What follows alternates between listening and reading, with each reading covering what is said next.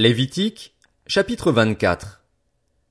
L'Éternel dit à Moïse, Ordonne aux Israélites de t'apporter pour le chandelier de l'huile pure d'olive concassée, afin d'entretenir constamment les lampes.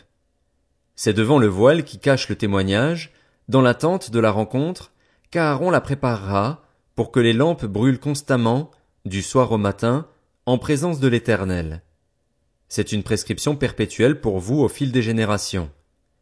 Il arrangera les lampes sur le chandelier d'or pur pour qu'elles brûlent constamment devant l'Éternel. Tu prendras de la fleur de farine et tu en feras douze gâteaux. Chaque gâteau sera fait avec quatre litres et demi de fleur de farine. Tu les placeras en deux piles, six par pile, sur la table d'or pur devant l'Éternel. Tu mettras de l'encens pur sur chaque pile et il brûlera à la place du pain en l'honneur de l'Éternel, comme souvenir.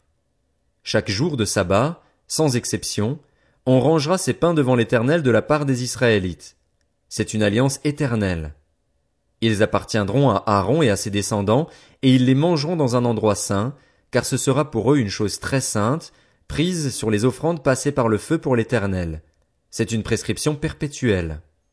Le fils d'une femme israélite et d'un homme égyptien sortit au milieu des Israélites et se disputa dans le camp avec un Israélite.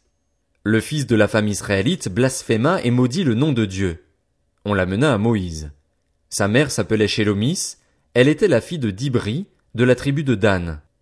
On le mit sous bonne garde jusqu'à ce que Moïse ait déclaré ce que l'Éternel ordonnerait.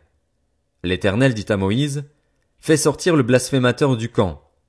Tous ceux qui l'ont entendu poseront leurs mains sur sa tête et toute l'assemblée le lapidera. Tu transmettras ces instructions aux Israélites. Celui qui maudira son Dieu supportera les conséquences de son péché. Celui qui blasphémera le nom de l'Éternel sera puni de mort.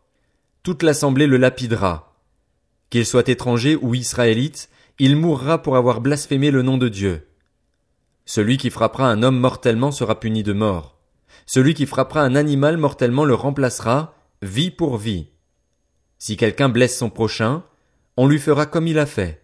Fracture pour fracture, œil pour œil, dent pour dent, on lui infligera la même blessure que celle qu'il a infligée à son prochain. Celui qui tuera un animal le remplacera, mais celui qui tuera un homme sera puni de mort. Vous aurez la même règle pour l'étranger que pour l'Israélite, car je suis l'Éternel, votre Dieu. Moïse parla aux Israélites. Ils firent sortir le blasphémateur du camp et le lapidèrent. Les Israélites se conformèrent à l'ordre que l'Éternel avait donné à Moïse.